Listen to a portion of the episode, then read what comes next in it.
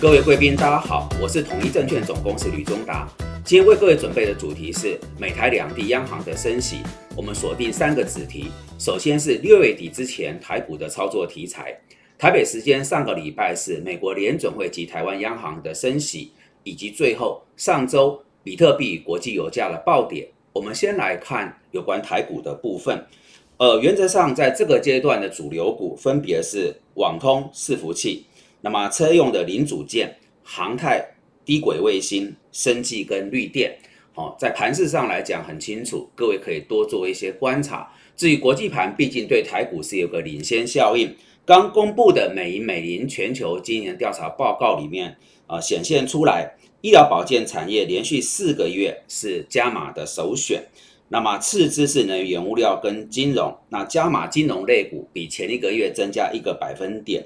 至于减码的部分还是科技，但是减码的幅度从原来的十二趴下修到六趴。所以我想电子股，如果各位是在抢反弹的话，还是多一点啊风险意识。那怎么操作？因为一直有朋友们问到啊电子股、科技股的一个操作策略。技术面来看，各位参考就是遵守纪律来持盈保泰，可分成两种。第一种是，如果电子股逆势创高，以月线来当成多空的转折，那短线如果股价急弹到季线，预期就开始会震荡。那在这个情况底下，还是再次用月线来做多空转折。月线在技术指标来讲至为关键。我想电子视为跌升反弹，用月线跟季线中间啊这个状况来作为一些啊操作上短线的一个阴影。但大的方向，顺着我刚才所谈到的国际的经理人看好的族群，还有台股眼前盘面的主流来做布局。那为什么提到六月底之前是有些操作题材？我想有几个面向，就是包含呃寿险、自营跟投信啊，第二季要结束了，那么会有一个呃第二季季底的做账绩效行情的比较。这个我在投信比较长的时间，一般来讲啊，投信业者啊是相当的重视。那在目前这个条件底下，会锁定一些高现金的直率类股，还有外资琢磨比较少的中小型的业绩成长股。借此来带动啊第二季单季的一个绩效表现，所以可以在六月底之前多留意一下啊这些啊法人机构的操作策略。另外一点就延续前两周的基调，我们在谈就是进入到股东会的啊部分。那上市贵公司通常在召开股东会，董总高管出来都会表达对下半年。产业前景的看法，那一般来讲，呃，营运的讯息会趋向于正面，这个对股价也会有所激励哈。那最后，当然我们也陆续频道里面提到了，就是除权息要不要参与，那会不会填前息？我们之前有跟各位报告，就是整个美股跟台湾的大方向，如果不理想，呃，一般会是比较这个贴权贴息。哦，但是呃，后面我们就是保持追踪。如果在陆续啊，本周有四百多家啊的这个公司啊，要召开股东会，释出一些呃讯息啊，如果呃顺利的能够呃填息，那么这个人气的回笼，自然对多头是一个助长的效应。好，所以整体来讲，六月底之前是有些题材啊偏于正面，但大方向而言，仍然有以下几个压力。那我们一个来看。我想是美国的整个经济数据是否会进入到衰退，这事情现在大家很关注。那我的看法，前面的这个从美国跟台湾的三千多点的下跌，反映的是对升息预期，但是有关于衰退这件事情是否已经 price in，已经反映了啊？现在是有不同的声音，那后面就要去判断。我个人比较主张是衰退才开始反应。但没有反应的很彻底，所以如果美国总体的数据不理想的话，股价来讲还是会在这边有一些定价跟反应。这第一个，第二个就是倒挂的问题。我们之前也谈哈，那这两周啊陆续都已经产生美国各年期殖利率的倒挂，那五年期、三十年期的公债殖利率倒挂。那一般来讲，倒挂出现就预表一段时间后，美国经济会正式步入到衰退。所以呢，我刚才报告这个股价是不是开始要去体现于对衰退这件事情的一个反应？哈，这是要追踪的。另外一点就是，我们待会处理央行的部分。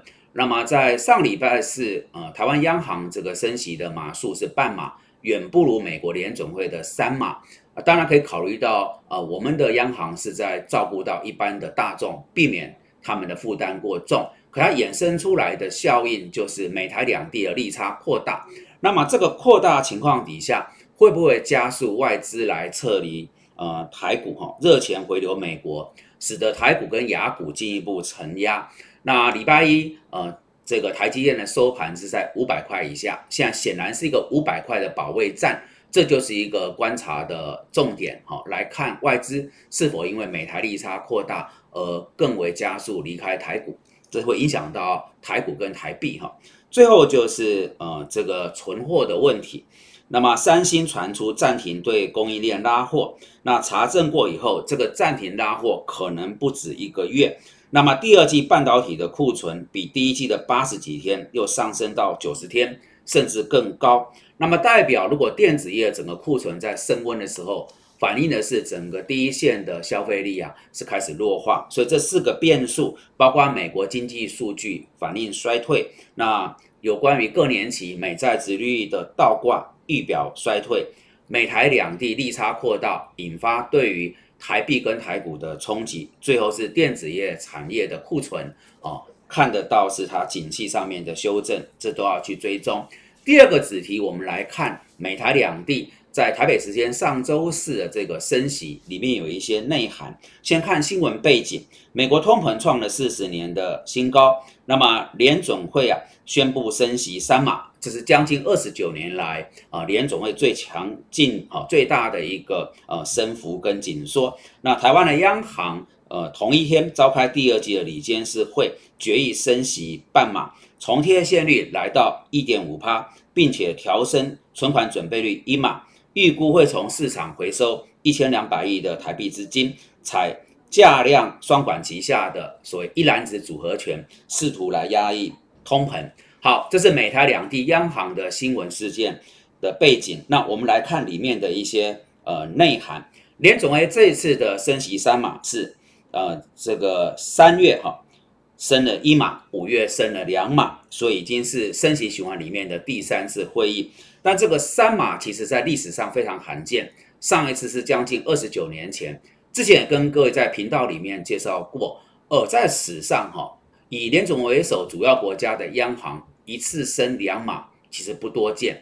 可是这几个我们发现，包含联总会在内，都是两码或是两码以上。显现的就是这个通膨的力道是来得又快又急又凶，哦，才使得各国央行不得不采取一个非常鹰派的手段哦来压制。那么，当现在美国联总会的利率区间来到一点五趴到一点七五趴，实际上这个位置就是二零二零年三月当时武汉封城、疫情刚爆发时候的利率的水平，哦，等你走了两年多，哦，利率区间又回到。啊，当时这个疫情爆发的起点，那么鲍尔主席表示，七月还会再升两码或是三码。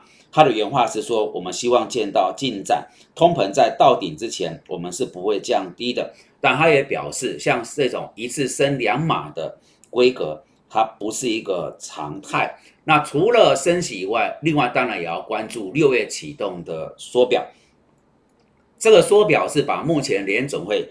哦，将近九兆美元的资产负债表要让它收敛，那这代表什么？就是联总会正在加速撤离在新冠疫情之后所释出的货币流动性，要让它呃这个货币的刺激支撑啊，慢慢的要去弱化啊，回到刚刚提到二零二零年三月啊，当时那个疫情刚爆发时候的整个货币的规模啊，这当然对市场是一个呃负向的一个影响。那么会有这么激进的升息背景，还是美国的通膨创了四十二年的新高，最新的年增率是八点六趴。那以下的评估，应该下个月还会再创新高，哦，就是到七月。那整个关注联总的重点会是在九月以后，对九月之后的货币政策跟通膨，目前是有分歧，我们只能边走边看。但至少在九月以前，我们所报告的这些讯息，还是要当成各位在操作上。非常重要的依规跟参考的一个蓝图哈，那么联总也发布了当这样做的时候，它的成长率啊是从原来预测的二点八趴下修到一点七趴，非常吊诡。就是鲍尔主席说，他并不认为美国现在有停滞性通膨，可可是各位去想，从原来的二点八趴下修到一点七趴，我个人认为这个数字掉的还是蛮重的啊，蛮深的。所以呃，我们刚刚提到，到底这个衰退啊？是会如何反映在美台两地的股市，是一个操作上很重要要去深思的一个课题。那么台湾的部分，央行总裁杨金龙是表示，他这一次的升息啊，是既复杂又艰难。好，三月他是说这很勇敢。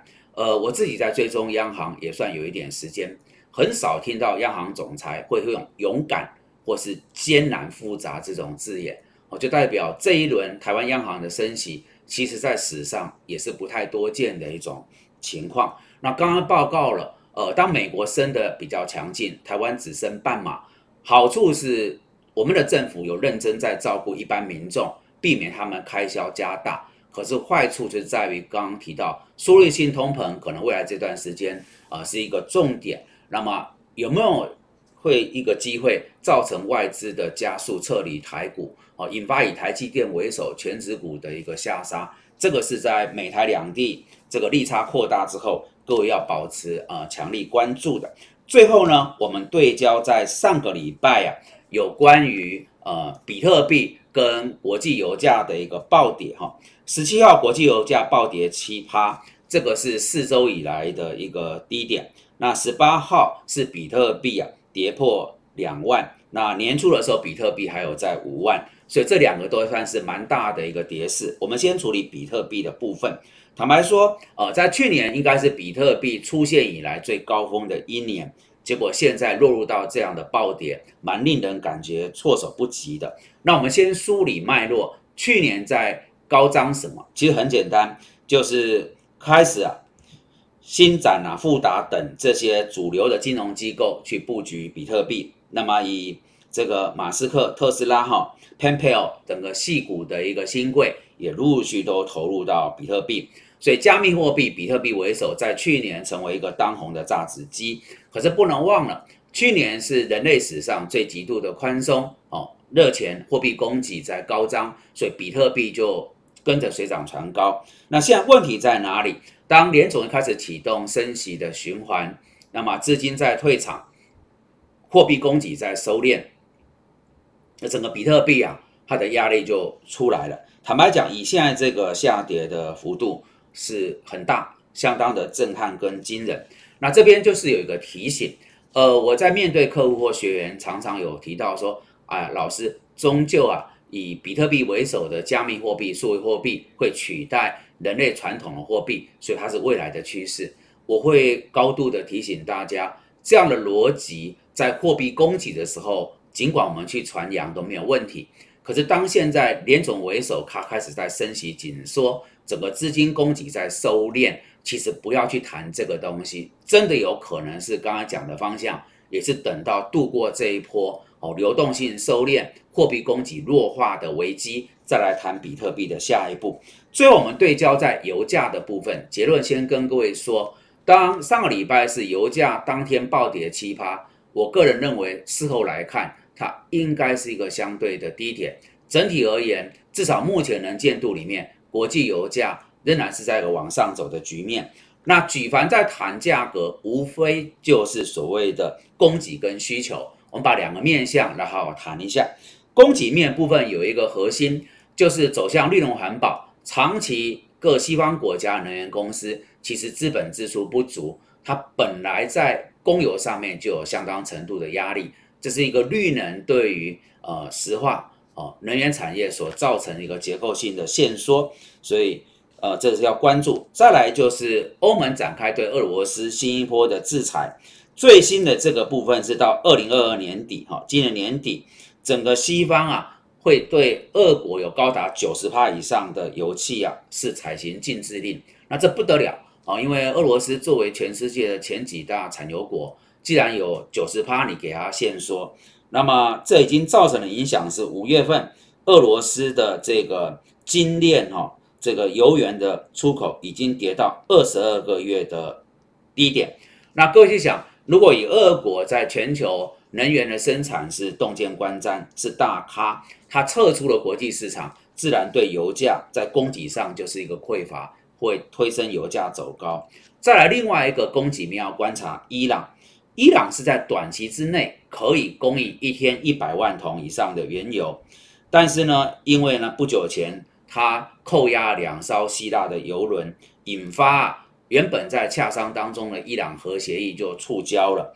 所以当现在西方跟伊朗的关系没有很理想，伊朗要重返国际原油市场。短期有困难，这自然也造成供给上的受困。好，处理完供给面，我们来看需求面。需求面是随着疫情的一个防控有成，陆续走向国际各地的解封，那自然呢，对油价就是一个支撑。再往下就是中国大陆走了清零好几个月，那么慢慢的它也朝向一个正常化的生活，那这种解封的情况也对国际油价是一个。呃，推升。另外就是不能忘了，我们来看能源的一个操作时序哈。一到三月一般是冬季的旺季，四五两个月是小淡季，六月开始到九月这四个月，六七八九这四个月，通常在实物上就是一个所谓的夏天的用油旺季。为什么？因为夏天呐，西方以美国人为首，习惯开修理车去出游，所以你这个看哈，不管全球。中国大陆或是美国，在往后的这段时间，其实对油的需求都是在增温，都是在倍增。可是刚刚前面谈的供给面是相对受限与不足，自然我说这个供需的失衡啊，可能事后来看，上周是这个暴跌奇葩，应该是一个比较罕见的。整体来讲，油价仍然是在一个往上走的局面，往上走呢，呃，对能源公司就是一个带动。各位，这里面你可以去布局啊，期货哦，积极一点的话是期货，那么 ETF 基金哦，能源的基金、塑化股哦、纺织股等等哦，整体来讲，如果国际油价在高档。啊，刚才所报告这些相关的投资标的，其实都可以做一些琢磨。好的，以上是我们今天为各位所准备的内容。如果大家觉得我们的讯息有助于判断跟操作，敬请帮忙按赞、订阅、分享，跟开启小铃铛。非常感谢各位的盛情参与，也由衷的祝福大家投资理财顺利。感谢。